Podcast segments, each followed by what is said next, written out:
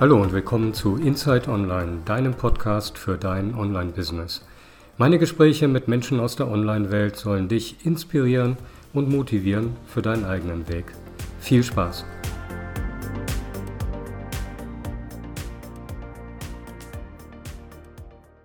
Hallo und willkommen zu einer neuen Ausgabe von Inside Online, deinem Podcast für dein Online-Business. Heute bei mir zu Gast ist Olaf Schild. Hallo Olaf.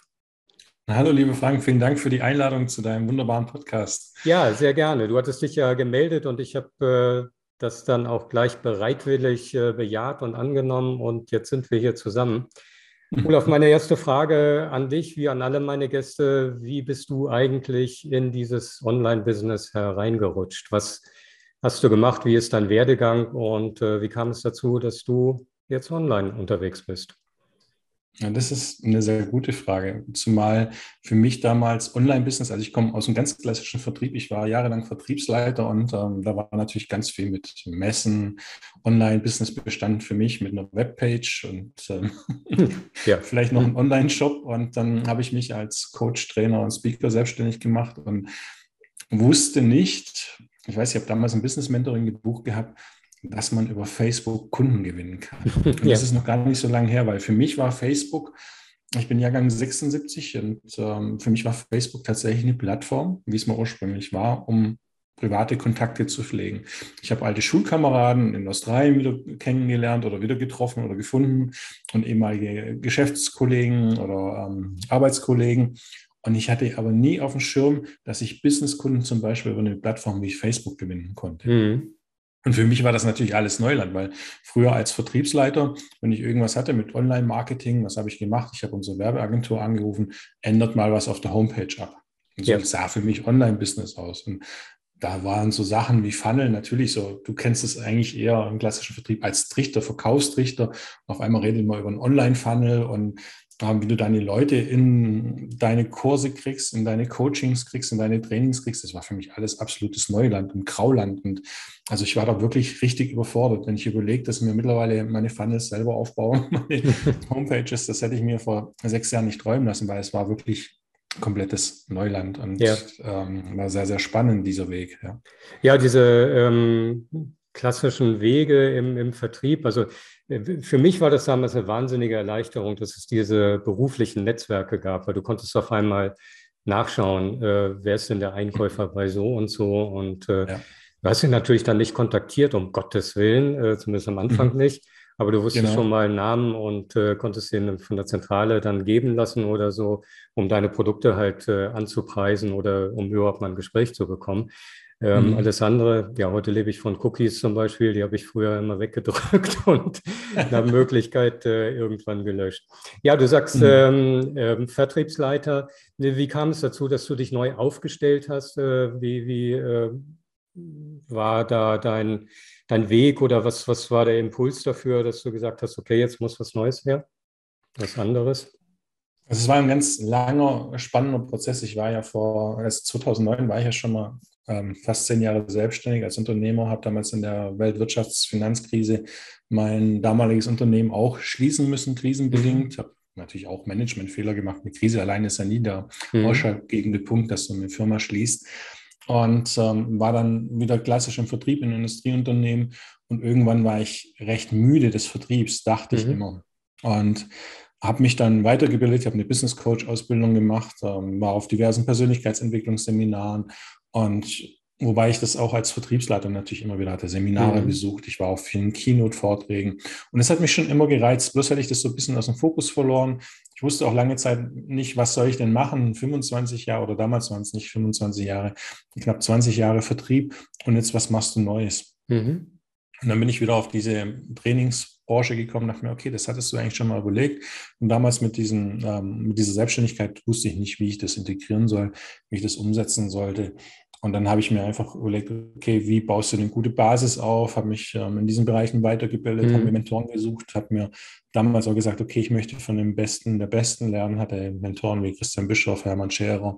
Okay. Ähm, und war für mich dann wirklich so ein Schritt auch dahingehend zu sagen, wie kann ich ähm, Ich hatte sehr viele gesundheitliche Einschränkungen am Schluss. Mhm. Fing an mit dem Tinnitus, ähm, Blackouts, am Schluss mit der Gesichtslähmung. Das war so der letzte Dämpfer, wo ich mhm. gekriegt habe. Und gedacht habe, ich habe eine, einen Schlaganfall und das mit knapp 40.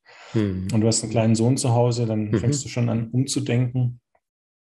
Und spannenderweise vor dieser Gesichtslähmung kam bei mir so die Frage auf in der Elternzeit, wo wir mit unserem Camper in Portugal unterwegs waren, wie könnte ich denn unabhängig arbeiten, mhm. also ortsunabhängig, dass ich viel Zeit mit der Familie habe, weil ich habe es als Kind selber erlebt. Mein Vater, hatten damals ein Touristikunternehmen, also ein Busunternehmen und er war eigentlich die ganze Saison über weg und ich habe ihn mhm. im Winter ein bisschen gesehen, wobei dann ist er meistens noch Linie gefahren oder war in der Werkstatt ja. ähm, und kam dann müde nach Hause. Also ich habe nicht ja. viel von meinen Eltern gehabt und da war so die Frage, was kann ich denn machen, dass ich ortsunabhängig sein kann, dass ich viel reisen kann und deswegen kam so dieser Schritt in Richtung Online-Business, ja. Mhm, okay. Und ähm, weg vom ähm, klassischen Vertrieb, ja. Also äh, Vertriebstraining für, für was für Menschen, was für Kunden hast du angesprochen? Also ähm, ich mache tatsächlich Vertriebstraining überwiegend für Solopreneure, ähm, kleine KMUs. Also wenn man diesen klassischen Vertriebstraining nimmt, mhm. dann habe ich Business Mentoring, wenn du jetzt Coach, Trainer, Berater bist und sagst, okay, ich möchte mir jetzt ein Online-Business aufbauen, ich möchte mehr Sichtbarkeit haben, ich möchte Kunden gewinnen, weil die Sichtbarkeit an sich bringt ja nicht mhm. das kriegst du relativ gut hin. Aber wenn du am Ende des Tages keinen Umsatz machst, dann bringt dir die beste Sichtbarkeit nichts. Also, Klar. wie kombiniere ich das so, dass ich auch Kunden gewinne? Und das ist so das, was ich heute anbiete und natürlich Vorträge, was ich okay. auch mache. Ähm, auf deinem Weg dahin, was gab es da Hindernisse? Gab es da ähm, ja, große äh, Wände, die du übersteigen müsstest, wo du vielleicht auch gedacht hast, äh, ich lasse das dann doch äh, eher und äh, schau mal den Anzeigenteil, wo Vertriebsleute gesucht werden? Oder ging das für dich eigentlich geradlinig voran? Nee, geradlinig ging es natürlich auch nicht voran. Also mhm. ich würde lügen, wenn ich sagen würde, okay, es ging steil bergauf. Mhm. Ähm, ich habe, A, hatte ich am Anfang keine Klarheit über meine Positionierung. Ich habe mhm. eine systemische Business Coach Ausbildung gemacht, also sprich privater Kontext mit Business-Kontext. Dann mhm. kamen natürlich meine privaten Erfahrungen, beruflichen Erfahrungen hinzu, wo ich gedacht habe, okay, ich kann alles coachen. Mhm. Was ich gecoacht habe, war dann nichts, weil ich einfach zu breit aufgestellt war. Mhm. Und mir fiel es auch wirklich sehr, sehr lange schwer, mich zu positionieren ähm, mit dem geeigneten Thema. Und ähm, dann bin ich, im Prinzip hatte ich einen Wahnsinnsdurchbruch damals mit meinem Podcast Persönliche Krisenmeistern. Ähm, also du, du, siehst auch, das war ein anderes Thema noch. Ähm, ich war dann sehr im privaten Themenbereich mhm. noch drin und war mehrere Monate in den Top Ten vertreten. Habe aber gemerkt, ich habe ganz viele Kunden, die Krisen haben, die aber leider nicht in der Lage sind, die Coachings zu bezahlen. Mhm.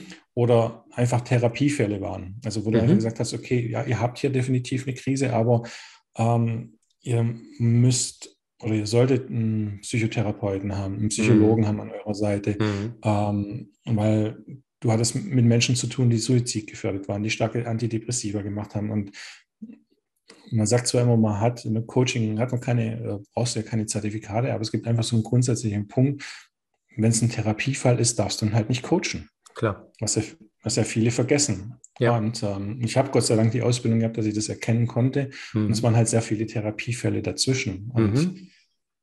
Habe auch festgestellt für mich, okay, das sind auch sehr aufreibende ähm, Fälle. Also ich bin da auch wieder sehr ausgebrannt gewesen nach so Coachings, mhm. weil ähm, die Menschen sind leider nicht so veränderungsbereit, wie man sich wünschen würde. Mhm.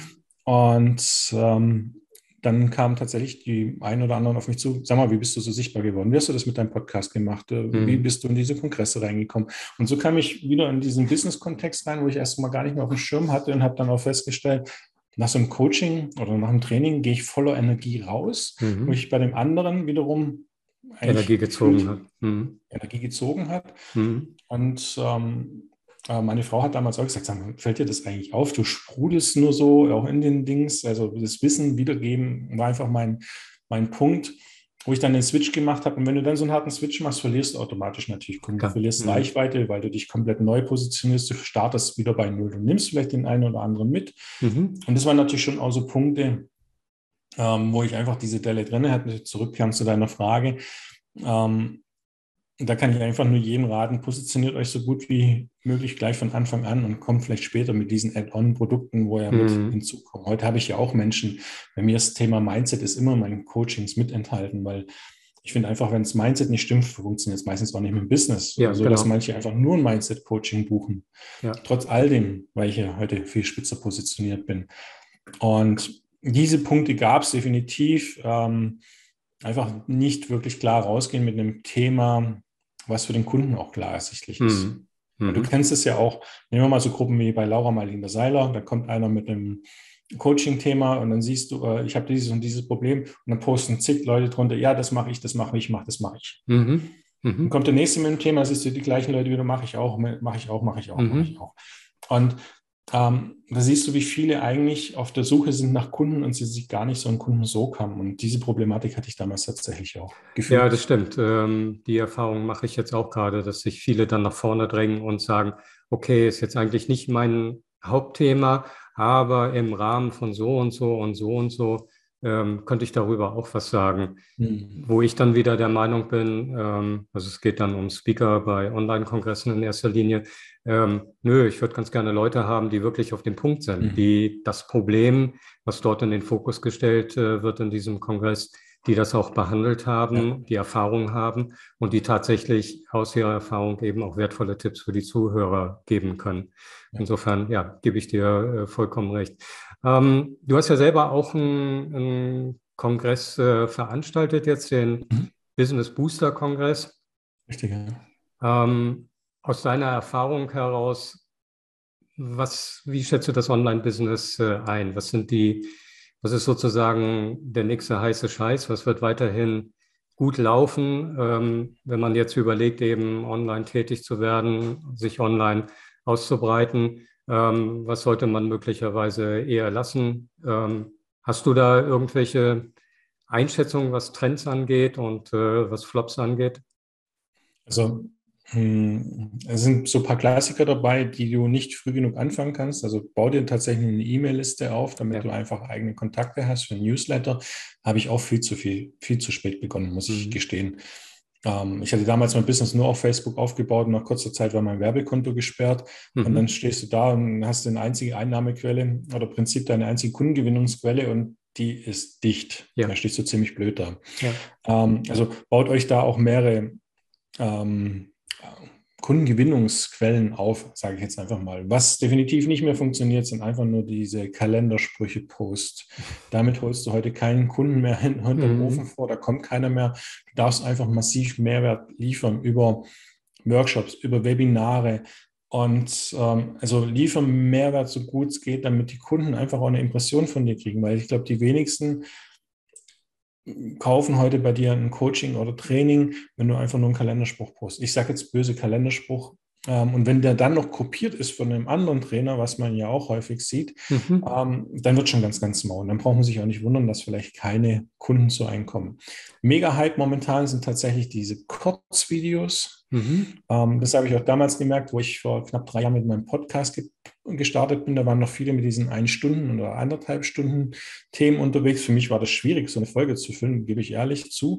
Ich habe dann immer so 15, 20 Minuten Folgen gehabt. Und dann haben mir viele Hörer gesagt, endlich mal ein Podcast, wo ich nicht anderthalb Stunden brauche, sondern, also da war ich unbewusst wahrscheinlich so ein bisschen so ein Trendset. Und wenn du heute guckst, Podcast-Folgen, sagt man ja nicht länger wie 30 Minuten maximal ja. oder dann macht zwei draus.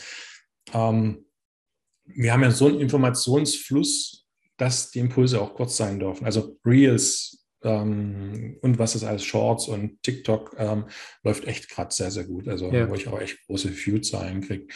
Ähm, das ist schon so. Und, aber auch da, in diesen 30 Sekunden liefer einen Mehrwert. Ja, okay. und das ist die Kunst, wirklich da auf den Punkt zu kommen. Ja.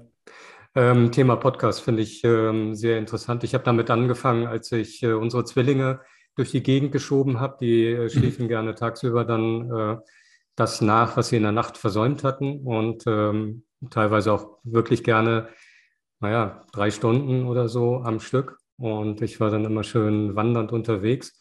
Und da gibt es diesen, diesen tollen äh, Podcast Alles gesagt äh, von, mhm. von Zeit Online, mhm. ähm, wo der Gast dann am Ende ein Keyword sagt, wenn es seiner Meinung nach genug ist.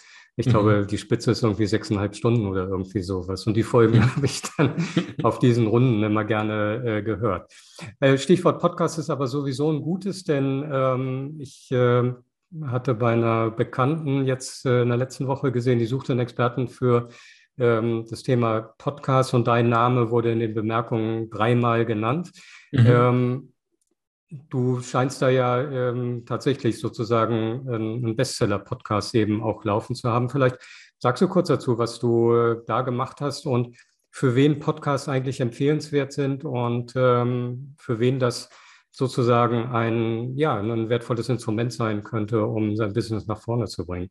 Mhm. Äh, Dankeschön, dass mein Name dreimal erwähnt worden ist. so ich ich habe es nur registriert, ich habe nichts damit zu tun, ich habe ihn nicht reingeworfen. Cool. Nee, also kam tatsächlich, ähm, da kurz die Anekdote zu schließen, woher das wahrscheinlich kommt. Ich war ja mit diesem persönlichen Krisenmeister-Podcast, war ich zehn oder elf Monate im Top Ten mhm. der Kategorie Wirtschaft, also besser wie ein Kräuter, wie ein Beck mhm. und ein, ein Bischof. Mhm.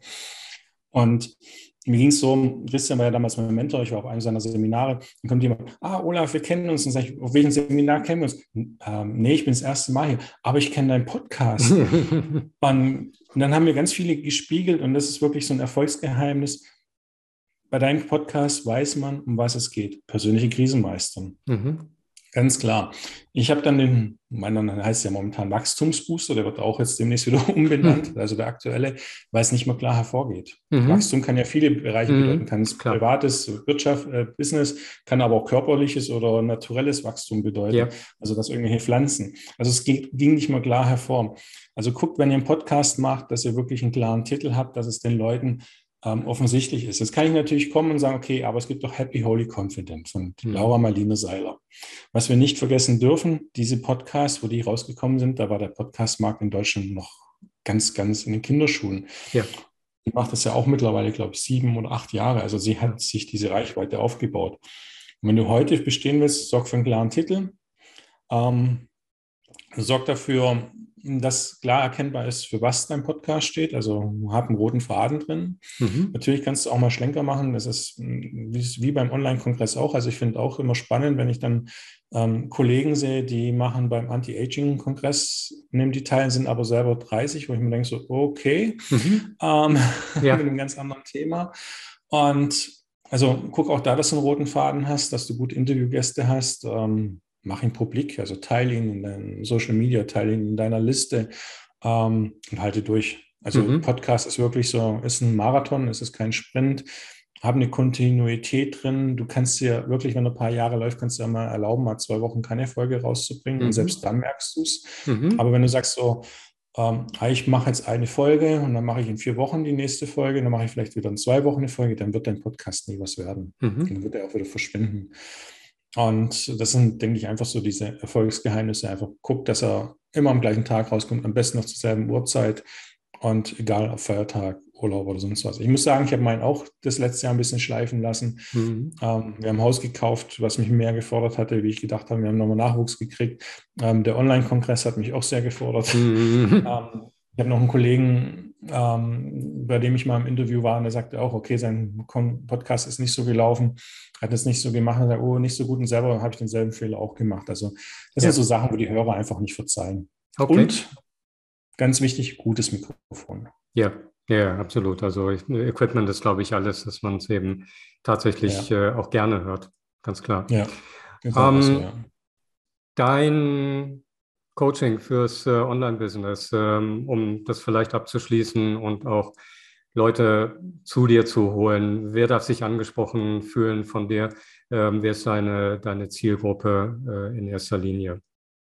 Also beim Coaching tatsächlich äh, Coaches, Berater, Trainer, Speaker, die einfach mehr Sichtbarkeit wollen. Mhm. Und da geht es nicht nur um Podcast, wir suchen für dich das passende Medium, mhm. ähm, was für dich stimmig ist, wo vor allen Dingen aber auch deine Zielgruppe wo ist. Die Kunden also sind. Medium, ja kann noch so toll sein, aber wenn die Zielgruppe da nicht da ist, dann bringt ja. sie einfach nichts. Ja. Ähm, die keine Klarheit haben, ihre Positionierung, Angebot, wenig Vertriebskenntnisse haben. Also das ist für mich auch ein ganz, ganz wichtiger Aspekt, also das mhm. Verkaufen, weil da haben einfach die wenigsten ähm, Erfahrung drin und das ist auch nicht schlimm. Das ist eine Tätigkeit wie jede andere. Du brauchst nicht talentiert sein, du brauchst es nur lernen und dann kannst du mhm. das auch.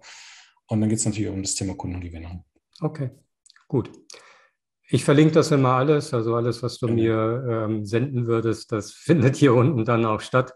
Und auf diesen Wegen finden die Leute dann hoffentlich zu dir, Olaf. Gerne. Ja, cool. Gerne. Vielen Dank. Das war ähm, ein sehr abwechslungsreiches und informatives Gespräch. Hab lieben Dank für deine Zeit. Und äh, wir begegnen uns über das Thema Kongresse mit Sicherheit äh, weiterhin. Auf jeden Fall. Da wird es den einen oder anderen dieses Jahr noch geben. Ja, okay. Lieben Dank dir und bis bald. Danke dir. Tschüss. Tschüss.